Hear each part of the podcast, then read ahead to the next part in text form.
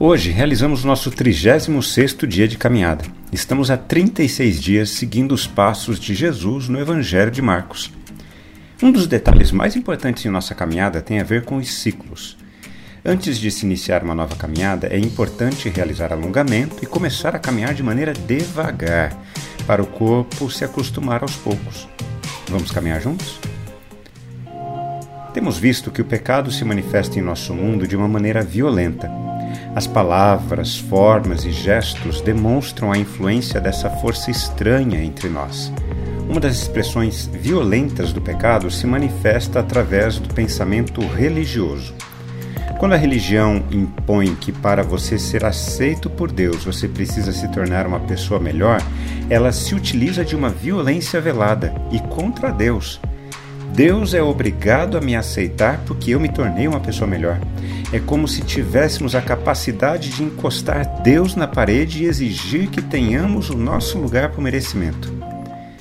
Jesus começa a explicar a realidade do reino de Deus em oposição ao nosso mundo caído e estragado a partir de parábolas sobre o reino de Deus. Ele inicia essa parábola dessa maneira: O reino de Deus é como um homem que lança semente na terra. Jesus estava falando com pessoas que viviam a realidade do campo em seu dia a dia. Elas entenderam o que Jesus estava falando. Jesus continua dizendo que esse homem dorme e acorda, e de noite e de dia a semente germina e cresce sem que ele saiba como. A terra por si mesma frutifica, primeiro aparece a planta, depois a espiga e ao final o grão cheio na espiga. E quando o fruto já está maduro, logo manda cortar com a foice, porque chegou a colheita. O reino de Deus é estabelecido no coração humano por Deus.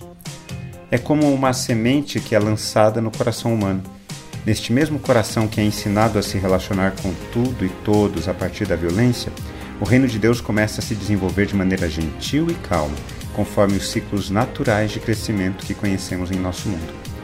Enquanto a religião ensina que nós precisamos fazer algo para nos tornarmos pessoas melhores e então aceitáveis por Deus, o reino de Deus apresenta o um movimento contrário.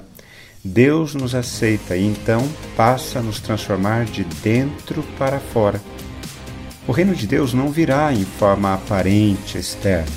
O reino de Deus é iniciado dentro dos nossos corações. À medida em que ele estiver maduro o suficiente para frutificar, então ele vai se manifestando para a glória de Deus. Esteja atento às mudanças que o Espírito Santo tem realizado em sua vida. Quando refletimos na palavra de Deus, precisamos responder a ela. Eu quero orar por mim e por você. Amado Pai, muito obrigado porque o teu reino está se estabelecendo em nosso mundo a partir de Cristo Jesus. Perdoa-nos por nossa terrível tendência de nos relacionarmos contigo a partir da violência. Queremos viver na dimensão do teu reino, onde a tua vontade se cumpra em nossas vidas de tal maneira que demos frutos que permaneçam para a tua glória. E que assim seja, em nome de Jesus. Amém. Eu espero que você tenha essa fantástica experiência de viver na dimensão do reino de Deus a cada dia mais. Um forte abraço a você, meu irmão, minha irmã. Nos falamos em nosso próximo encontro. Até!